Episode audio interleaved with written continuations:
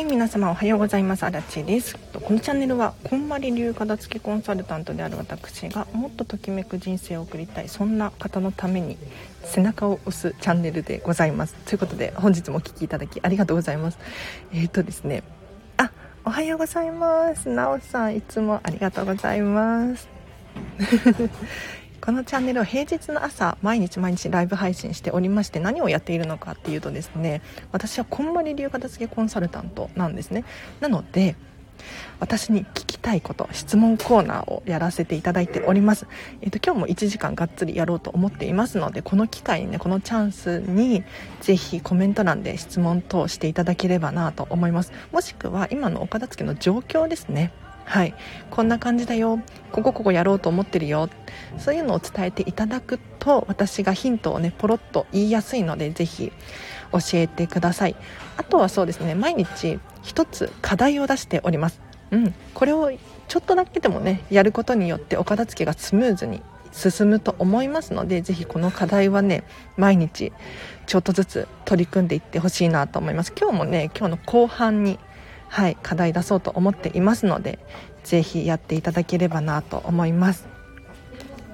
あおはようございます。今日も贅肉片付けにやってきました。素晴らしいです。たけしさん贅肉もね片付けるし。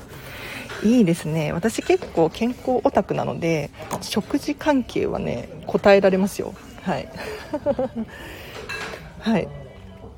であ、おはようございます。もこさん、嬉しい。ありがとうございます。今日もね、ライブ配信やっておりますよ。コメント欄でぜひ、お片付けに関するお悩み等教えていただければ私がね、どんどん答えていきますので、ぜひって感じですね。でちなみに、昨日の課題やりました？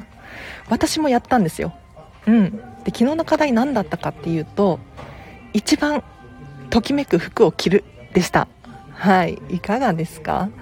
皆さんあのたくさんお洋服持ってらっしゃると思うんですが中でもねこれはやばいみたいな。これだけは好きとかあるんじゃないかなって思うんですけれどそういった服を持っていたらちょっと昨日の課題着てみましょうだったんですよ。うん。まだ着てないよっていう人いらっしゃったら今着てほしいですね。今着るかもうちょっと今日お家に帰ったら着てほしいんですけれどぜひねこの課題毎日1個ずつそんな難しくないんですよ。でこれやらないと損です。正直。だって片付けコンサルタントが言ってるんだから。うん。やった方がいいと思いますね。はい。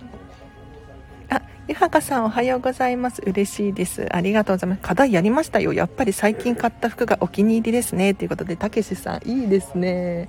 何か気づきがあったんじゃないかなと思います。やっぱりこれめっちゃいい。触り心地いいとか着心地がいいとか。私も昨日実は私のときめくお洋服着たんですよ。そしたらね何ていうのかちょっとちっちゃいかなとか 太ったかなみたいなそんな感じはあったんですけれどあまだ着れるよねって思えて再確認することができてよかったです。はい。こういう気づきにもなるんですよね。しばらく着てないと突然似合わないなっていう。現象が起こると思うんですよ。だからその確認のためにもちょっとときめく服をね着てみていただきたかったんですよ。はい。昨日買ってから2年間着ていなかったお洋服を着てみました。とっても可愛くてお気に入り仲間入りしました。着てみるって大事なのですね。そうなんです。なおさんありがとうございます。あの私こんまり流片付けコンサルタントじゃないですか。お片付けのレッスンに行くことがあるんですね。はい。お客様のお家に。でお洋服のお片付けをする時にお客様がお洋服どうしようって悩むことが多いんですよ。明らかにときめくものに関しては悩まずに残すっていう判断ができるんだけれどこれはねちょっとあれなんだよねみたいな。そういう時は試しに着てみませんか？っていう風に伝えることがあります。うん。なのでちょっと着てみるとあれってこれこんな感じだったっけ？みたいな。ってなる場合もあるしいやこれまだいけるな。えめっちゃ可愛い。意外といけるとかって思う場合もあります。なのでちょっとね迷ったら着てみる。これねおすすめでございます。ということで皆様昨日の課題 お洋服ときめく服を着るっていうのが課題だったんですけれどこれね1個ずつ毎日ちょっとずつやることによってお片付け進んでいくと思いますのでときめく人生が近づくっていうのかな。なのでぜひ取り組んでほしいなと思います。今日も後半に用意しているんですけれど実はねまだ迷ってて2個用意しててあでも土日だから2個言っちゃうのもいいのかな。1個がいいですよね。うんうん。明日から土日なのではい。えーと、ライブ配信はお休みなんですよ。平日の朝だけやってます。うんシェアオフィスが平日だけ使える会員なのでそういう使い方してもらさせてもらってるんですけれどぜひね今日金曜日ですね。はい今日の後半にも課題出しますのでぜひ最後までお付き合いいただければなと思います。ちなみに皆様お片付けの状況はいかがですか？進んでますか？なんかコメント欄で私に報告していただけると私がポロッとヒントを言う可能性もありますしなんかここで宣言することによってやる気につながると思うんですよ。うん、モチベーションがアップすると思いますのでぜひねお片付けなかなか進まないとかっていう風に思う方いらっしゃったらこのチャンネルのコメント欄ぜひぜひ記入していっていただければなと思います。いや嬉しい。ちょっと今日ね遅くなっちゃったんですよ始めるのが、うん、特に理由はないんですけれど。ね遅くなっちゃって。すいませんね。あ昨日は服めでなかったから今日するぞ。畳み直しながらねっていうことでたけしさん素晴らしいです。そうお洋服を畳む時にめでながら畳むんですよ。めちゃめちゃ怪しいんですがうわ可愛いねって。やりながら畳んでほしいんですがなんでかっていうとこう丁寧にこう扱うことによってシミだったりシワだったり穴が開いてるとかこういうのに気づくことができるんですよね。あとやっぱり自分が嬉しいじゃないですか。物を丁寧に扱う人になれるっていうのもすごくポイント高いなと思いますよ。でそうだな。質問等がなければ私が勝手に話し始めちゃいますが。最近最近もうね最近ってもう今日今日やばいんですよ。私今日っていうかもう来週めちゃめちゃ忙しいんですけれど。まずはクラウドファンディングを 始めなければならないんですね。うん。やばい。急がないとと思って。今日中にあのキャンプファイヤーってクラウドファンディングのプラットフォームに審査出してで土日多分キャンプファイヤーが休みだと思うので月曜日に返信が返ってきて火曜日くらいにはできるんじゃないかなって思ってるんですが、まあ、思ってるだけですね。はい。でなんでこんなにせかせか慌ただしいのかっていうと7月中にクラファンを終わらせたいんですよ、うん、終わらせなければならない理由があってですね。何かっていうと明日からなんと私はこんまりさんの新たな資格インストラクター養成講座っていう講座を受講することになっているんですよ。これが始まっちゃうからなんです。はい。あのインストラクター養成講座を受講すると普段私がやっているお片付けのコンサルお客様に対して1対1でお片付けするっていうのに加えてですねえーと、講座が開けたりワークショップとかセミナーとか講演会が開けるようになるんですよ。だから今はまだ1対1のやり取りでしかないんですけれどま、ちょっとここのスタンド FM はまた話が別なんですがそうじゃなくって1対複数人に対してお片付けのレッスンをすることができるんですね。だから企業様向けだったりとか団体向けにもお片付けを広めることができるんですよ、うん、なのでちょっとね明日からこの講座が始まるのでちょっともう今日中にクラウドファンディングをなんとかしてで7月の来週までえっ、ー、とねインストラクター養成講座があるんですけれど講座終わってからクラファンのリターンを返してで8月もリターンを返す。で私の予定ですよ、うん、で9月になるとまた新しく資格の講座があってこんまりさんの。ビジネス特化の資格なんですけれどこれを受講しなきゃならないのでちょっとねやばいのんびりしていた私がちょっとバカだったじゃないけれど。皆さんもねあの余裕を持ってゆとりを持って行動しましょう。はい。とりあえずお風呂入りながら聞きます。風呂場の片付けはどうすればボトルや掃除道具やら少しずつ増えてる気がする。あら。あロックさんおはようございます。ありがとうございます。あすごい荒地さん明日から講座ファイトです。ありがとうございます。なのでね明日から講座を受けるので受講するのでもしかしたら来週からねこのチャンネルもパワーアップレベルアップしてる可能性があります。ちょっとこうご期待です。はい。ちなみにたけしさん。あ明日から講座なんですか？荒地さん忙しいですね。忙しいんですよ実は。普通に飲食店の方も働いてますしね。はい。今日は休みなのでよかったと思って。うん今週は先週とかからは週3くらいしか入ってなかったのに今週から急に収録入れられて入れられてっておかしいですね。はい。バタバタしてます。あそうそうお風呂場のお片付けですねたけしさん。お風呂場のお片付けはぜひねおすすめがあります。こんまり流なのであの私が言ってたから完璧にそうしなきゃいけないとかそういうわけではないのでちょっとたけしさんの心地よさを重要視してほしいんですがこんまりメソッド的にはですねお風呂場に何も置かない。これが正解です。無理って思いません？無理ってね。いや何も置かないってどういうことかっていうと何にも置かないんですよ。シャンプーもリンスのボトルも置かないし石鹸も置かないし掃除道具も置かない。はい。何にも置かない。これがこんまりメソッド的には正解なんですがたけしさんの心地よいものっていうのがあると思うのでそれで OK です。はい、でどうしてこんなことをねおすすめしているのかっていうとやっぱりお風呂場だったりとかあと洗面所とかもそうですね。水回り系は物が置いてあると掃除がしにくくなるんですよ。で水回り掃除がしにくいと途端にヌルヌルし始めます。うん。もう水垢がとかカビがとかすぐに汚くなる。なのでポイントは水回り掃除がしやすいをメインに考える。これがおすすめですね。うん。掃除がしやすいと掃除ってできるんですよ。掃除がしにくいから掃除したくなくなっちゃう。うん。シャンプーのボトルの裏がヌメヌメし始めちゃうんです。そうじゃなくて私アラチの場合はですねお風呂場に基本的に物は置いていなくってちょ妹が使ってるので妹のものは置いてあるんですけれどアラチのものは全然置いてなくってもうお風呂に入るためにえーと、リンスのボトルを持ち込んででお風呂から上がる時に体拭くじゃないですか。そのタオルでボトルを拭くんですよ、うん、そうするともう乾燥してるからもう掃除も何もないですよね。うんぬるぬるとはおさらばです。はい。なのでこのスタイルがおすすめなんですがもしねご家族とかいる石鹸くらいは置きたいみたいな方がいらっしゃったらそれはそれで OK です、はい、自分の心地よさを最優先にしてください。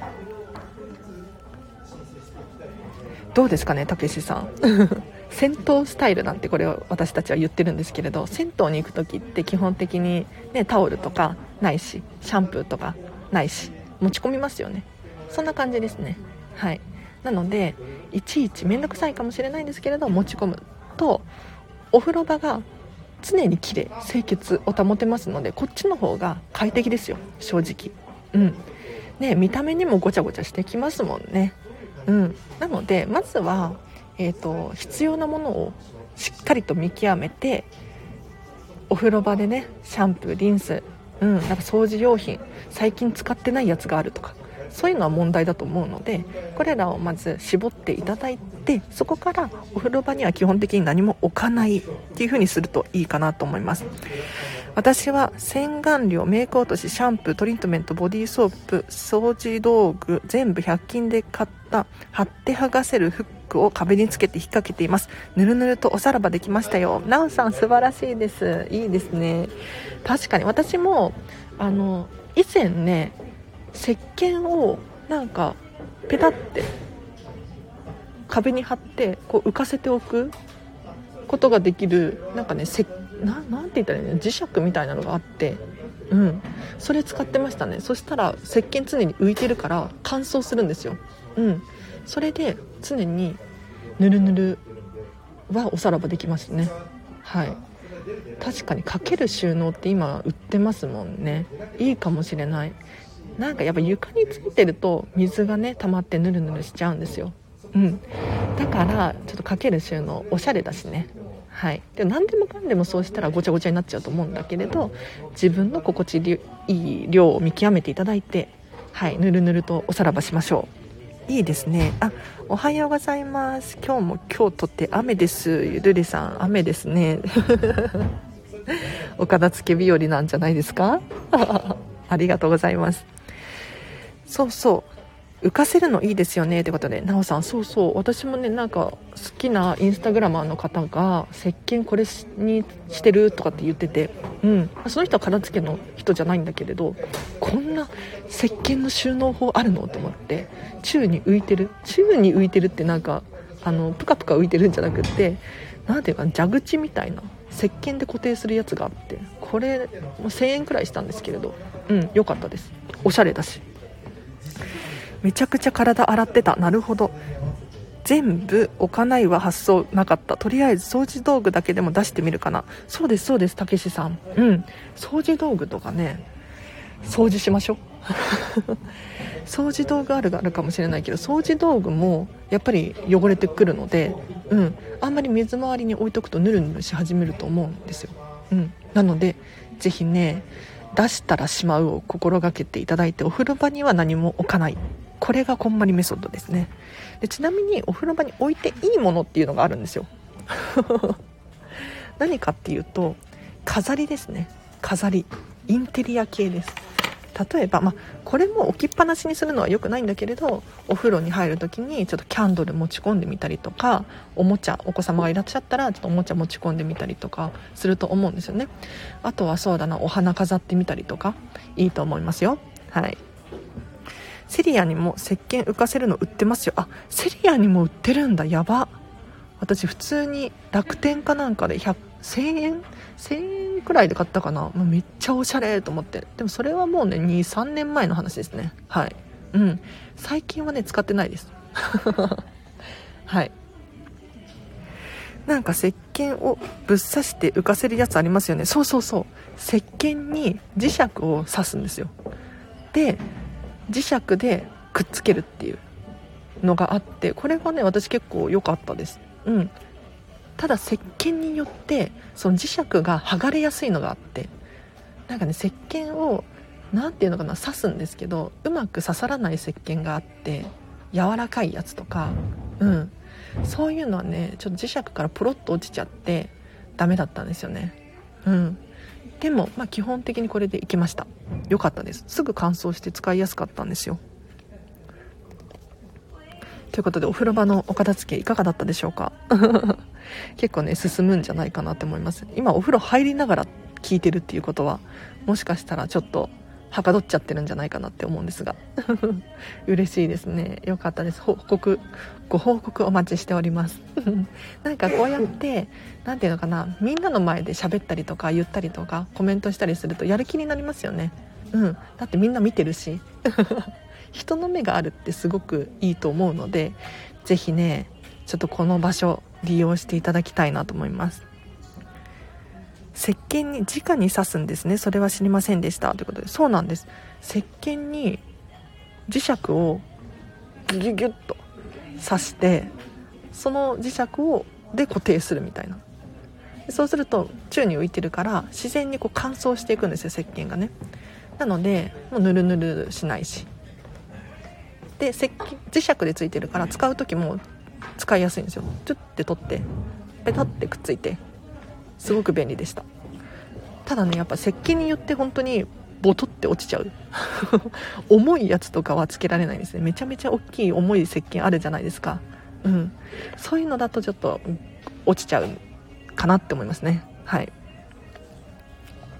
ということで今日もですね今日はえっ、ー、と11時10分くらいまでを予定しておりますが平日なのでねライブ配信です。お片付けのお悩み答えますっていうコーナーをやらせていただいております。もしこの機会にねこんまり流片付けコンサルタントに聞きたいことがあればぜひぜひコメント欄で教えていただければなと思います。もしくは今のお片付けの状況ですね。今日これやったよとかこれやろうと思っているよっていうのを伝えていただくと私がポロッとヒントを言うかもしれないのでぜひ教えてください。なければないでね私ね話したいことが山のようにあるので 話していこうかなと思います。で明日からそうこんまりさんこんまりメディアジャパン日本のねこんまりさんの会社の講座が始まるんですよ。インストラクター養成講座ですね。でこの講座を受講すると私何ができるようになるのかっていうとまず1つ目はこんまりメソッドワークショップ。これが開催できるようになるんですよ。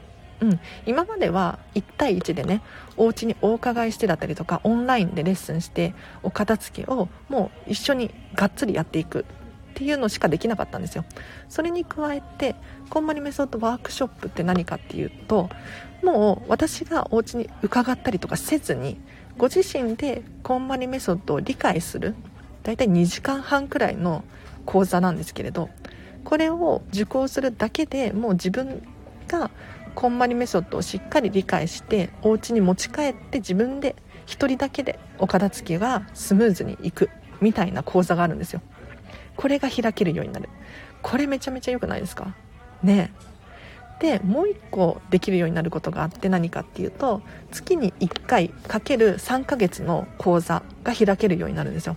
でこれも私がお家にお伺いしてやるのではなくって、えーと、グループレッスンだったりとかオンラインレッスンだったりとかするんですがここでですね月に1回何時間くらいだとか3時間くらいだったんじゃないかな。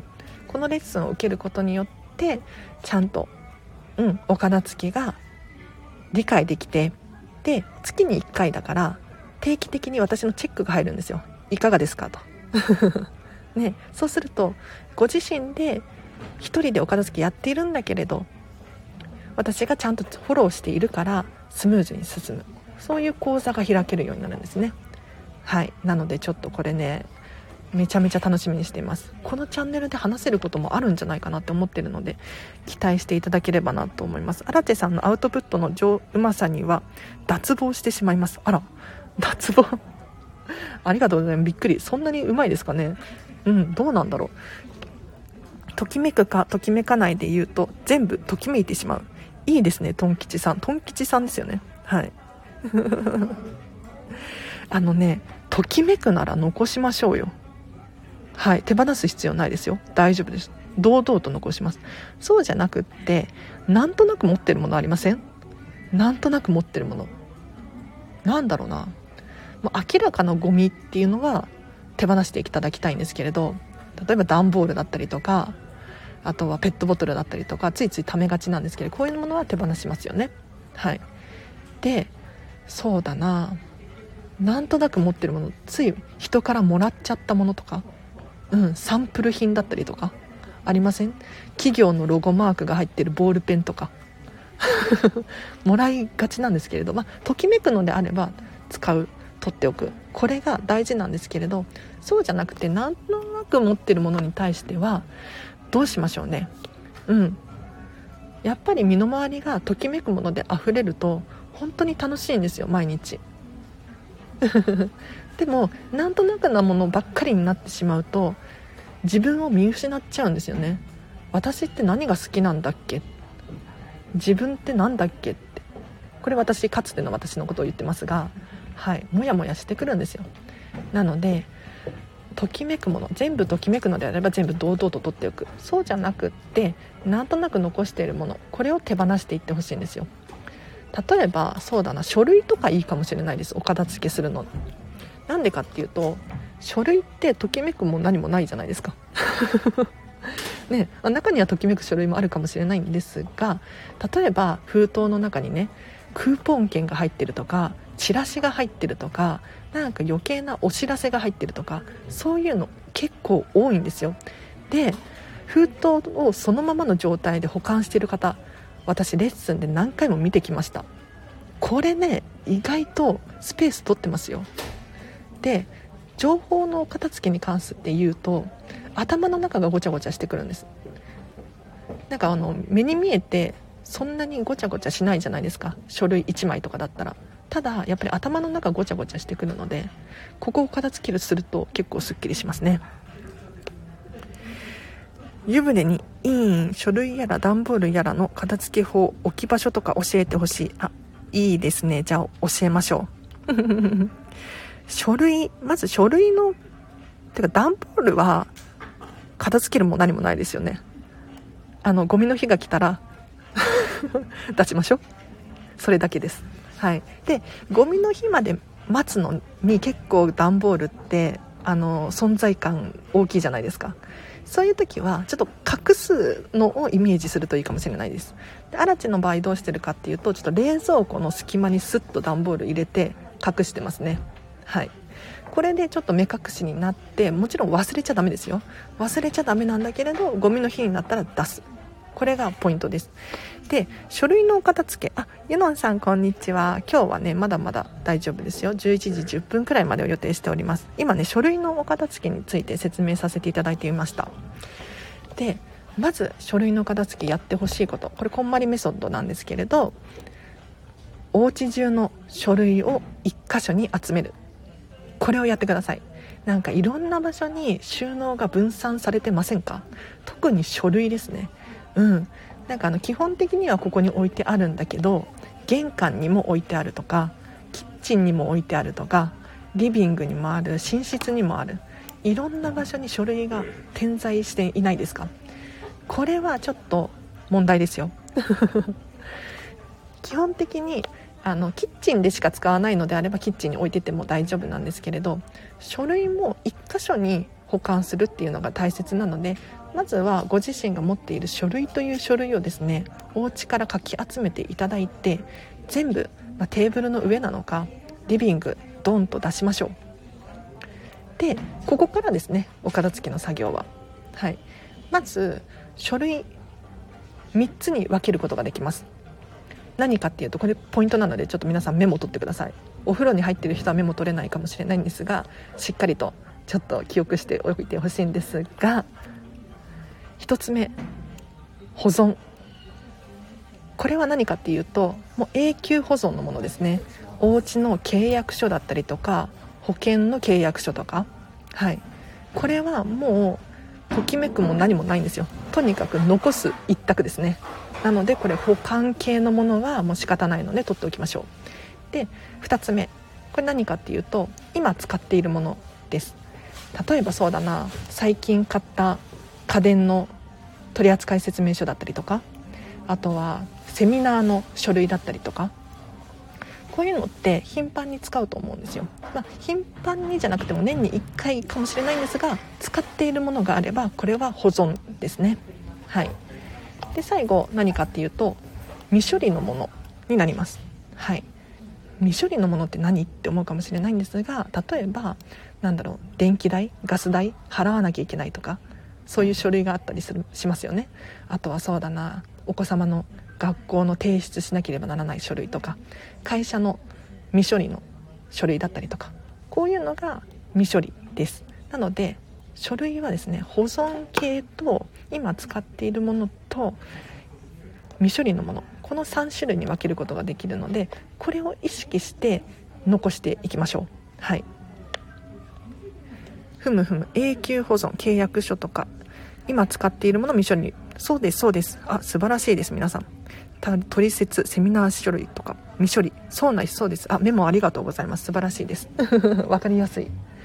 そう。この3種類を残していきます。でそうじゃないものを手放すんですよ。はい。でお片付けをしていくにあたってのポイントはまず書類全部出しましょう。全部っていうか封筒から出してほしいんですね。意外と皆さん封筒ごと保存していませんか？うん、でもちろん封筒に入ったままの方が分かりやすいよとかっていう方もいらっしゃると思うので100%そうしてほしいっていうわけではないんですがやっぱりね封筒の中に入ってると中身確認しづらいんですよ、うん、なので中身を出してできればファイリングしてほしい。そうすると一発で書類が何かっていうの分かりますしどこにやっちゃったっけどの封筒だっけって悩む必要もないのでぜひね封筒から出してほしいんですね。で封筒の中にはちょっと先ほどもちらっと言ったんですがいろんなものが入ってます。大切な書類にくらに加えてチラシだったりとかクーポン券だったりとかただのお知らせだったりとか必要じゃない書類も入ってる場合があるんですよ。なのでこういった書類は手放してください。はい。でさらに封筒も手放してください。うん。そうするとどうですか？結構すっきりしません？ね。大切な書類が1枚に加えて今までは封筒もあるしチラシも入ってたしなんかわからないお知らせも入ってる。これらの書類を一緒に保管しちゃってたんですよ。なので是非ねときめくファイルとかを買っていただいてもしくは持っているものを使っていただいて是非書類お片付けしていっていただければなと思います。どうですかね？もう書類のカテゴリーは申し訳ないんだけれどめちゃめちゃ時間かかります。さらに言うと頭がパンクしそうになります。すっごくね疲れると思いますよ。なんかお洋服とかお片付けするのはなんか物理的なお片付けじゃないですか。でも書類のお片付けってどういうことかっていうと頭の中のお片付けになるんですよ。うん。この保険の契約書ってあれだよねこれだよねとか。この取扱説明書っていらないんじゃないかなとか。なんか頭をすごく使うので大変なんですけれどこれを一回片付けることによってすごくすっきりします。うん。お部屋がすっきりするっていうのもあるし頭の中がすっきりするので是非やってほしいですね。基本の全出し。ヨノンさん素晴らしいです。こんまりメソッドは全出しなんですよ。とにかくカテゴリーごとに全部出す。お洋服片付けたいならお洋服全部出す。部屋中のお家中のありとあらゆるところから引っ張り出してくる。なんかついついいろんな場所に保管しちゃうじゃないですか。書類も同じですよね。うん。なので1箇所に集めて収納する時は1箇所に収納するとすごくすっきり分かりやすいと思います。封筒に入れたままが多いです。湯墓さん大変。確かにかさばる一方ですね。そうなんですそうなんです。気づいちゃいましたね湯墓さん。結構ね封筒のまま保管してる人が多いんですけれどだって封筒だって一つ物量ですからね。うん物質ですからね。はい。なのでファイルにスポッて入れるだけで気持ちよくなると思います。うん。書類整理は頭を使いますね。その通りなんですよ。めちゃめちゃ疲れます。本当に疲れると思います。が書類のお片付けが一番すっきりするんですよ、うん、物質的なお片付けって部屋がすっきりするかもしれないんですけれど頭のごちゃごちゃがなくなるので最高ですよ。気持ちいいですよ。名前消したりが面倒でシュレッダー買いました。あいいですね。そうそう。書類関係はねやっぱりシュレッダー必要っていう人も中にはいますね。うん。なんかそんなにあの量ないよっていう方も中にはいらっしゃるのであれなんですけれどやっぱりね気になるのでそうだな。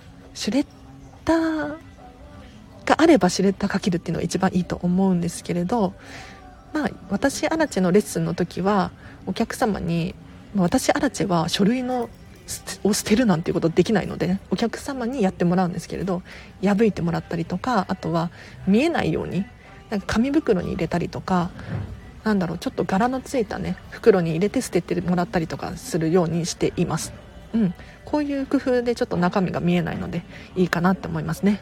はい。書類整理は頭の中のお片付け。そうなんです。ユノンさん。1箇所に集めて整理して1箇所に保管。書類はそこだけを見ればいい。そうですそうです。それがもうね基本ですね。はい。もうファイル1つだけとかになったらすごい気持ちいいじゃないですか。ね。私あたちは本当にとにかく書類は全捨てが前提なので 全部手放すっていうのがこんまりメソッド的には書類は基本なんですよ。なので本当に少ないですよ。なんだろうちょ保険の契約書と何があったかな書類。セミナーの書類？こんまり系の書類はあったりしますね。あとは、まあ、ちょっと払わなければならない未処理のやつがあったりとかはするんですけれど家電とかの取説とかはもう一切持ってないです。うん。なんでかっていうと調べれば出てくるんですよね今時。取説って。はい。なので全部手放しちゃいましたね。で取説で解決できない問題っていうのは基本的にね何ていうのかな電話しなきゃいけないんですよ。電話しなきゃいけないのでもう取説必要ないじゃんとかって思って私はねもう全部手放しちゃいましたね。はい。たまに取説に保証書がついてるやつあるじゃないですか。一緒になっちゃってるやつ。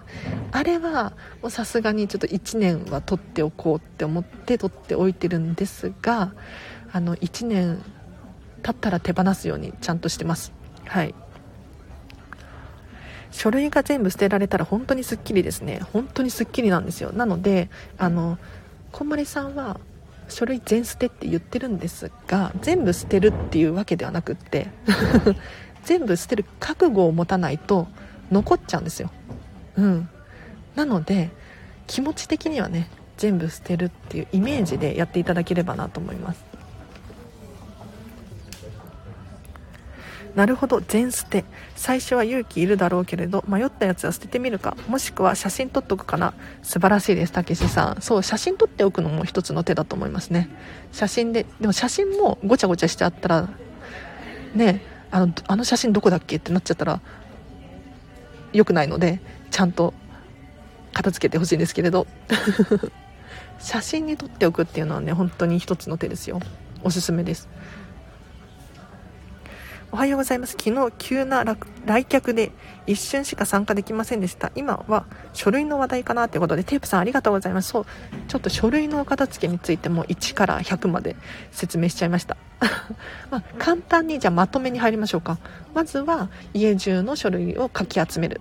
はい。で、1箇所にまとめるですね。で、そこから封筒を全部出す。はい。チラシとかクーポン券とか入ってますよね。こういうのを手放すっていうことです。で残す書残す書類って一体何かっていうと3種類。保管するものと契約書とかのね永久保管のものと使ってるもの。例えば取説だったりとかセミナーの種類とかなんだろうな頻繁によく使うものですね。あ、まあ、年一とかでも大丈夫なんですけど使うものです。最後未処理のもの。例えばガス代電気代払わなきゃいけないなだったりとかお子様の学校に提出しなきゃいけないなだったりとかこういう未処理のものを3つのカテゴリーに分けて保管しましょう。これねファイル別々にしておくといいですよ。はい。なので収納方法としては1箇所にこのファイルを3つまとめて入れておく。でファイルを重ねずにですね横にせずに立てるボックスみたいなのがあればそれに収納すると一目でこうパッと見であどのファイルだなって分かりやすいじゃないですかなのでぜひこういう風に収納するといいと思います写真の整理も苦手です。トン吉さん、いいですね。写真も1箇所のフォルダーに保管ですね。保存ですね。ということで。いいですね。いいですね。なんか写真もついついバラバラと保管してません？で、なんかね、よくあるのは、なんだろう。変なところに写真が入ってるケース。突然引き出しの中から写真1枚出てきたりとかあとは本本の隙間から写真出てきたりとかなんかね変なとこに写真が入っちゃってるんですよ。これだと見返すこともできないじゃないですか。まあ意図してそこに保管してるのかもしれないんですけれどやっぱりね1箇所にまとまってるとどこやったっけっていうことがなくなると思いますのでおすすめですね。でちなみに写真の片付けは後回しにした方がいいかもしれないです。うん。まあ個人差あるんですけれど写真の思い出に浸っちゃうんですよね。ついつい。わかりますか？だからなんか思い出に浸ってると作業が進まないんです。お片付け。だから作業が進みやすいものからお片付けをしていただくとすっきり片付くっていうのが目に見えてね効果がわかると思いますのでおすすめです。荒地さん昔ながらの写真の大きなアルバムはどうやってしまったらいいですか？親から譲り受けたのですがということでなるほど。なおさんいいですね。立てて保存ね。確かに重ねると下の書類は何だったかわからなくなる。はいはい。そうなんです。重ねちゃダメです。なのでなおさん重ねたいように立てて収納しましょう。ただねあのこれはいつも言ってるんですけれどアラチェの中に答えなくてナオさんの中にしか答えがないんですよ。というのもやっぱり住んでる環境って違いますし価値観って人それぞれなんですよね。でもう家族で暮らしているのか1人暮らしなのかそれとも田舎のねもう大きなお家に住んでるのか都会の1人暮らしのお部屋に住んでるのかによっても異なるのでなおさんの中に答えがあるんです。なのでよくよく考えていただいて一番心地よい方法で収納していただきたいんですけれど収納する時のコツとしては全て立てる収納これを意識するといいですね。上に重ねない。重ねちゃうと下が見えなくなっちゃうので存在忘れちゃうんですよ。うん、なので2列にしたりとかもすることあるかもしれないんですけれど奥が見えなくなっちゃうじゃないですか。そうすると途端に存在が忘れちゃうっていうのかな。なので基本的に立てる収納を心がけていただいて見えるように収納していただくといいと思うんですけれどそんなにしょっちゅう使うものじゃないしなっていう場合はちょっと奥の方にねしまっちゃったりしてもいいと思います。これはもうなおさんの生活のリズムを考えたりとかしてよくよく考えていただきたいなと思います。どうですかね？結構大きいアルバムあありますよね。うん。しかも誰かからいただいたってなるとね大事にしなきゃって思いますね。うん。なのでなおさんの心地のいい方法でときめく選択をしていただければなと思います。めちゃくちゃ赤ちゃんの時の写真見ています。あらトン吉さん大変だ。そう写真のお片付けはもう本当に作業が進まなくなるの覚悟でやってくださいね。うん。本当に夢中になっちゃうから。思い出に浸っちゃうんですよ。これ要注意ポイントです。でそうだな。写真を片付ける時のコツがあります。コツ。何かっていうと年代別で片付ける。これがコツです。これびっくりすると思うんですけれどすごい作業進みますよ。でなんでかっていうと人の脳っていうのかな脳の使い方の問題でやっぱり似てるもの同士だと判断しやすいんですよ。だからお仕事とかもそうですね。同じような仕事を続けてやるとすごくスムーズに進むんだけれど全然違うやつをやると頭の切り替えが必要なのでそこから何て言うのかな集中力だったりとかやる気っていうのが続けてできなかったりするんですよ。なので書類あじゃあ写真の片付けに関しては似ている写真うん同じ思い出の写真を中心に片付けていっていただいてごちゃごちゃ片付けない。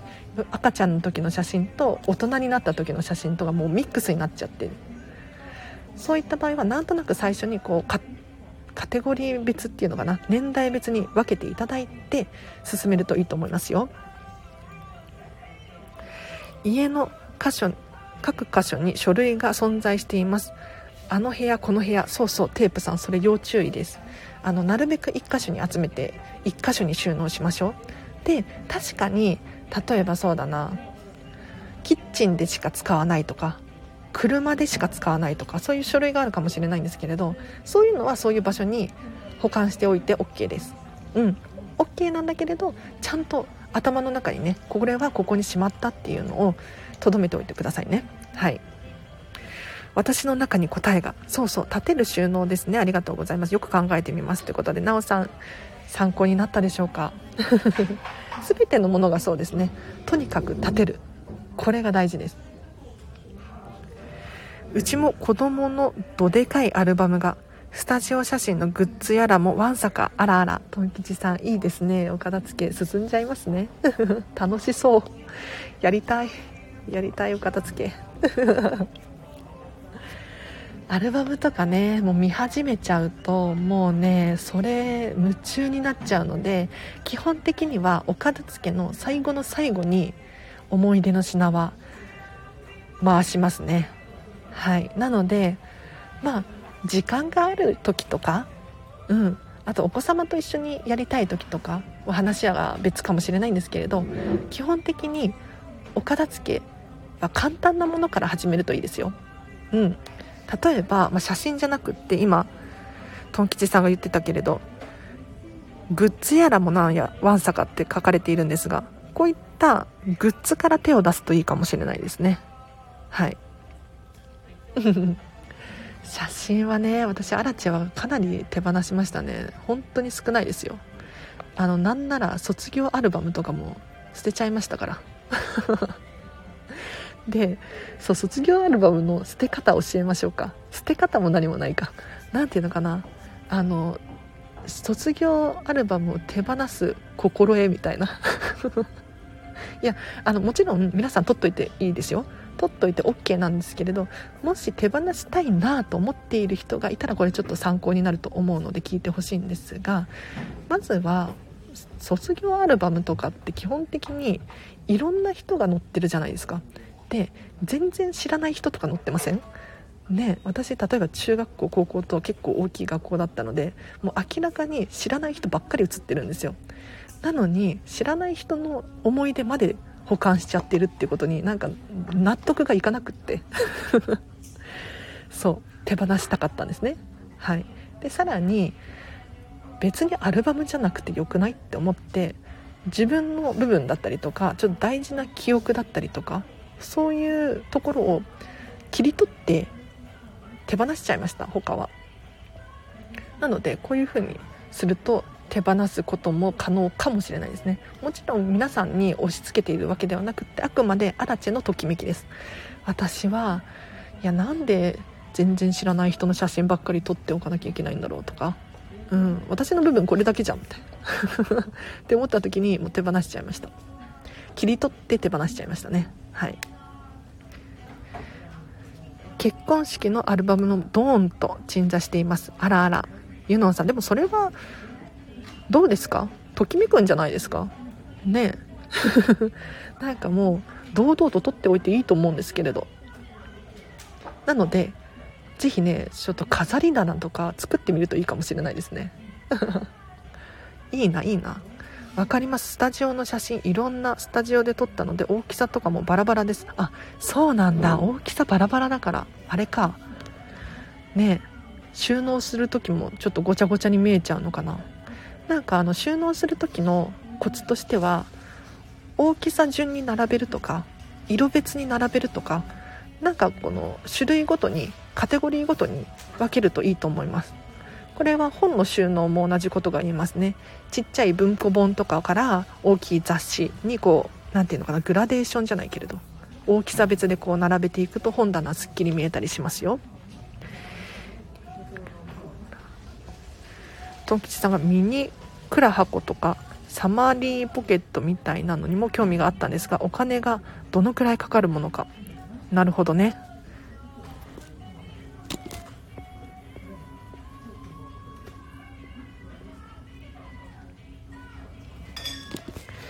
でも何て言うのかな。こういったうん収納ボックス借りるとか。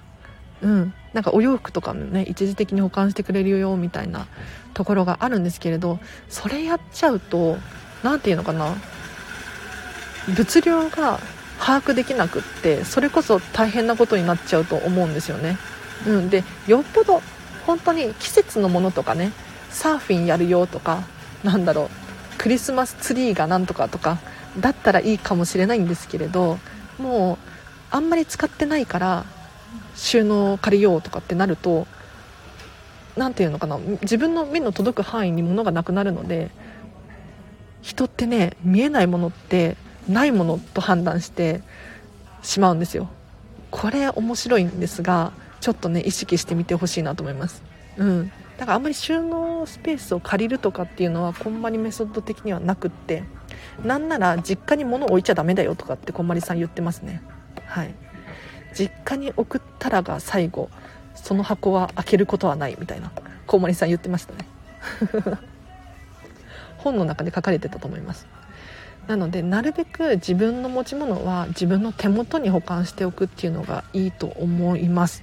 自分の物量をねしっかり把握するっていうのもありますしあとは見えないものって本当に存在感が消えちゃうのでね判断できなくなっちゃうんですよ。なので是非手元に置いてあげてください。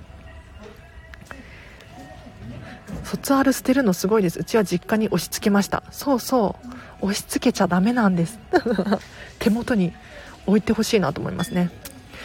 大学の卒アルは誰も知らないですねってことで。そうなんですよ。なんか知らない人の思い出をなんで私アラチが保管しておかなきゃならないのとかって思って自分のところだけ切り切り取って あと捨てちゃいました。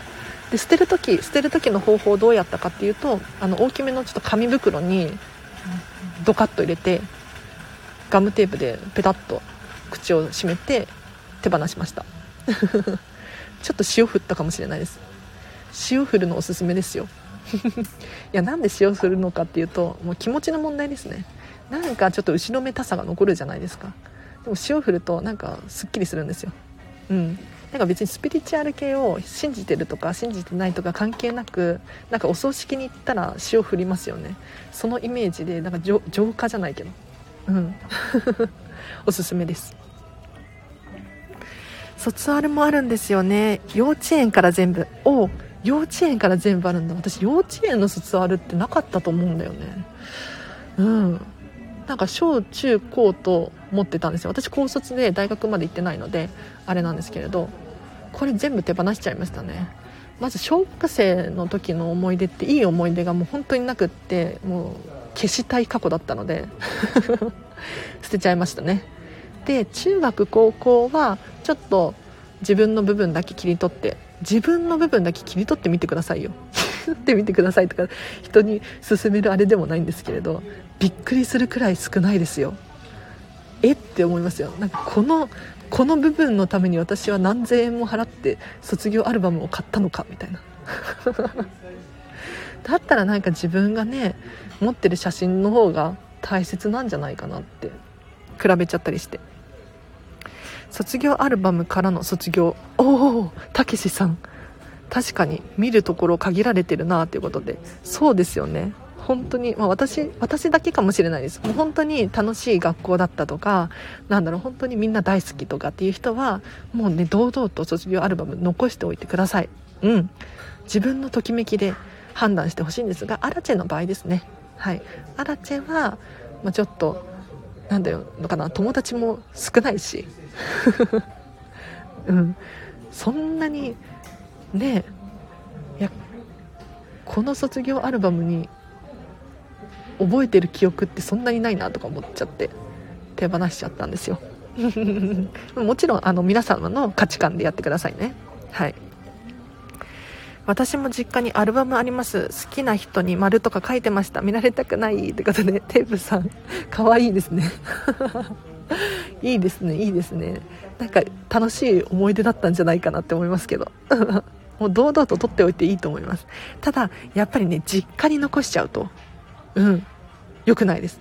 なんかもう本当にないものになっちゃって自分の記憶から消えちゃうんですよね。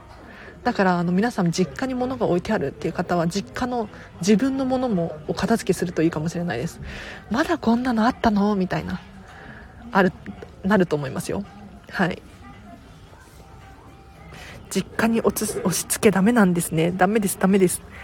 実家に押し付けるとガラクタだと実母が捨ててくれるというシステムもあります。なるほどね。確かに。そのシステムをうまく利用するっていうのも一つの手かもしれないですね。でもまあそれはトン吉さんのときめきで判断してください。今写真片付けしました。おお私自身が子供の頃の写真が水害で流されたので自分の子供の写真たくさん撮っちゃって山盛り。あらゆるりさん。そっかそっか、まあ、そういうこともありますよね。ただねやっぱ物っていつ何が起こるかわからないんですよ。もう人もそうじゃないですか。明日の命もわからないし。で物もねやっぱり壊れるかもしれないし水害でねそうやって亡くなっちゃう時もあるかもしれないし。なので何て言うのかな。自分のこれねちょっと深いんですけれどお片付けを終わらせることによって本当に大切なものが見えてくるんですよ。で私ってこれだけなんだ大切なものって。って思えた時に何て言うのかな。例えば明日ね地震が来た。今日来るかもしれない。って時に何を持って逃げるのかっていうのが明確になるんですよ。うん。私二十歳だったらもうすぐに逃げれますね。大事なもの持って。でしかも物が少ない。ミニマリストだからパパッと持ち出すことができると思います。なのでもお片付けをすると本当にあのこういったメリットもあります。例えば地震が起きてきてね物がいっぱいだったらぐしゃぐしゃってなっちゃうと思います。上から降ってくるかもしれないです。けど物がなければそういうこともないし。で逃げなければならないっていう時も、まあ、もちろんねお家にいることができればなんだけれど持ち物何を持って逃げようかなって。あれどこだっけ？あの大事な写真どこだっけ？ってなる必要もないと思うので是非ねお片付けしてほしいなと思います。ふと考えたらクラウド代が高いかも。でもゆるりさんの話とか聞くとクラウドもありかな。水害そうなのですね。ということでそうですよね。ちなみにアラチェはですねクラウドを買ってますね。あのアップルで。うん一番安いやつ買ってます。はい。でそこに、まあ、大事な写真だけ入れて保管してます。はい。うん。でもう消えちゃったら消えちゃったでしょうがないかなって思ってますね。もう写真って何て言うのかな？写真なんですよ。でも一番大事なのって自分アラチェの中にある記憶だと思うんですよね。思い出。うん。なんか物とかっていうのはいつかねなくなっちゃうかもしれないんですけれど自分の中に入ってるもの身になってるものっていつまでもなくならないと思うんですよ。で確かに悲しいとは思うんですけれど私もねなんか捨てちゃって後悔してるものとかあるんですが、まあ、記憶に残ってるしそれが一番大事だなと思って。もちろん私の価値観ですね。皆様の価値観と違うかもしれないんですけれどそういう解釈もあるなっていう感じで思っていただければなと思います。おということでということで今日の課題に行きますか。平日の朝毎日ライブ配信しているんですけれどあそう大事なのは記憶記録も大切だけど思い出や記憶。そうなんですそうなんです。うんなんか私アラチが手放して後悔しているものがあるんですけれど小学校の時にめちゃめちゃ水泳やってたんですよ。もうゴリゴリに週5週6とかで、うん、アスリート並みにやってたんですね。でその時のなんか大会に出た時の 症状みたいなのを捨てちゃったんですよ。うんであれ残しておけばよかったなって今でも思ってますね。ただでも大事なのってあの時頑張った自分であってその時の症状ではないんですよ。自分頑張ったなとか思い出とかそれが大事なのであってうん。なんかね症状とか持っててもなって過去に執着してるなとかって思って手放しちゃったんだけれどいやさすがにあれは1個くらい残しておいてよかったんじゃないかなとか思って。後悔ですね。まあでももう捨てちゃったのでしょうがないですよね。うん。でも二十歳の中に記憶は残ってるのでそれでいいかなって。今は割り切れてます。物に縛られず生きていく必要がありますのねって。そうなんですそうなんです。ゆるりさんありがとうございます。でもねやっぱり物があるとより幸せになれますね。はい。プラスアルファの幸せっていう感じですかね。今、まあ、何もなくても幸せなんだけれどこのこのお洋服を着てるとよりハッピーになれるみたいな。そんな感じですね。はい。ということで今日の課題に入りましょうか。今日の課題明日からね土日とあるのでちょっとね今迷ってるんですよね。2つ2つ迷ってるんだけれど今日はねこっちでいこうと思います。今日の課題ぜひこのチャンネルが終わったらやってほしいんですが えって思うかもしれないんですけれどこのチャンネルを誰かに言うです。シェアしてください。あのね、これ、荒地さんがシェアしてほしいだけじゃんって思うかもしれないんですが、まあ、それもありますね。はい。下心あるんですけれど、そうじゃないんですよ。あの、人ってアウトプットして、ようやく記憶に定着することが、させることができるんですよ。なので、今日学んだこと、例えばお風呂のお片付け、書類のお片付け、写真のお片付け、いろいろ話しましたよね。うん。これを自分の中で一回自分の頭の中で整理していただいて自分の言葉で表現する。これをするとようやく自分のものになります。はい。なので今日このチャンネルが終わったらあのなんだろうインスタグラムでシェアしてもらったりツイッターでシェアしてもらったりしてもいいですしさらにお子様に伝えてみたりとかご家族に話したりお友達に話したりっていうのもありだと思います。なのでぜひこのチャンネルをシェアしてください。はい。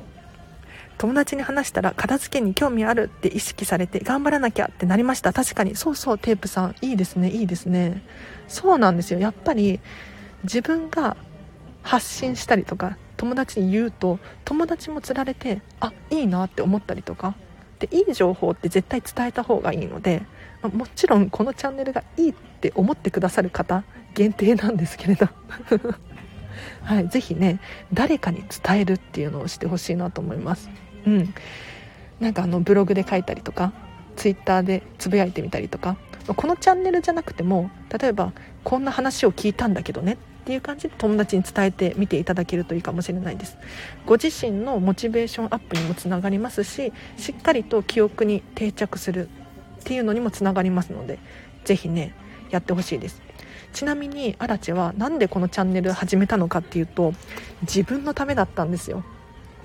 なんか片付けコンサルタントなのに毎日片付けはできてなくって片付けのレッスンはできてなくって。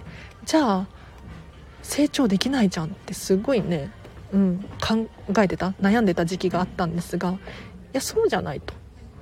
ライブ配信とか、うん、ラジオで毎日毎日お片付けの情報を話せばそれだけ自分の身になるじゃんって思って話し始めたんですよね。なのでぜひね皆さんにもこれをちょっと一度やってほしい、うん、しっかりと自分の頭に定着させるために、うん、腹落ちさせるっていうのかな。あの考えてるだけではダメなんですよ。行動してこそ意味があって何でもそうですね。なのでぜひこのチャンネル聞いていただいたらですねはいお片付けをする行動をするもしくはお友達に伝えてみる。そうするとお友達もやる気になるかもしれないじゃないですか。そしたら余計に自分もやる気になると思います。なのでぜひね今日はアウトプットです。はい。アウトプットしていただきたいなと思います。早速奥様に伝えてよ。あとはツイッターでつぶやいとくね。ありがとうございます。たけしさん。私も嬉しいしね。はい。シェアしていただけると私も嬉しいのでぜひねあの私メンションしてください。はい。アットマークアラチでツイッターとかインスタグラムとかしていただけると私があのリツイートします。はい。コンサル頼んだって言ったら一瞬家族に惹かれましたけど結果すごく変わった。よかったねって言われましたよ。あよかった。よかったよテープさん。そうテープさんは一度私のコンサルを受けていただいてやっぱりね片付けコンサルにお金払うってまあまだまだ浸透していなくってですね。うんそんなのにお金払うの？みたいな。結構するんですよ。でもねこれやってみた人分かると思うんですがめちゃめちゃ人生変わるし楽しいしなんか人生変わるのに 数万円だったら安いと思うんですよ私は。はい。なのでちょっとねこのチャンネル聞き続けてください。皆さん人生変わります。人生変わったらもう元取れますよ。うん。なのでちょっとね時間取っちゃってるかもしれないんですがぜひねこのチャンネル聞き続けていただいてアウトプット大事です。はい。アウトプットしていただいてしっかり自分のものにしましょう。スタイフ込みでツイート完了ありがとうございますたけしさん。嬉しい。ちょっと私あんまりツイッターねやってないんで 始めたばっかりなんでちょっと慣れてないんですけれどちょっと私もツイッター頑張りますね。はい。ありがとうございますたけしさん。嬉しい。ということで今日の課題今日というかもう金曜日なので土日ですね。うん。なんかこのチャンネルで勉強になったこととかをお友達とかお子様とかにね伝える。そうすると多分より自分がねやる気になると思いますししっかり頭に残るんじゃないかなと思いますのでやってほしいですね。今日ね2個あって本当は。ちょもう迷ったんですけれど来週にしますもう1個は。うん。来週の金曜日にします。じゃあ。では皆様土日ちょっとお休みなんですけれどライブ配信は収録放送はするのでぜひね聞いていただければなと思います。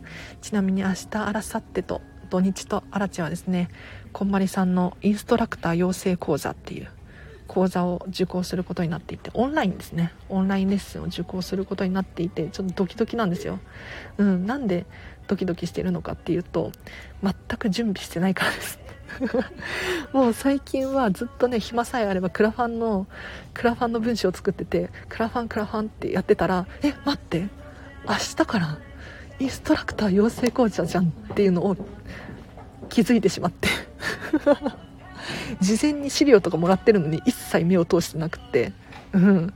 あのでももちろん事前に読んでくださいねって渡されてる資料ではなくってえっ、ー、とこういうことやりますよっていう資料なので宿題とかはないんですけれどやっぱり予習って大事じゃないですか、うん、あこういうことやるんだなって分かってるとスムーズに進みやすい。だからちょっとね そう大変。バタバタ。今日もねこれからこれ終わったらクラファンもねキャンプファイヤーに申請出さないといけなくって。はい。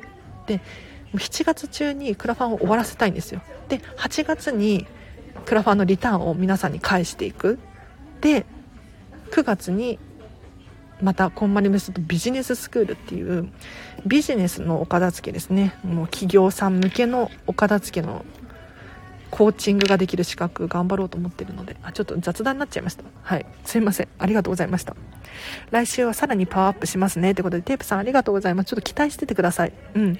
私がね、新たな情報を喋るかもしれないので、ぜひぜひこのチャンネルも成長していますので皆さんも一緒に成長していきましょうでは今日もお聴きいただきありがとうございました皆さん課題やってくださいねはいこのチャンネル終わったらぜひシェアしてくださいお子様に伝えたりとかご家族に伝えたりとかお友達にねいやお片付けめっちゃ面白いよみたいな。私も嬉しいしね。はいみんな嬉しいと思うのでぜひアウトプットしましょう。では今日もお聴きいただきありがとうございました。では土日ですね。金土日。もうすぐ金曜日終わるんですけれど良い週末をお過ごしください。あらでした。バイバイ。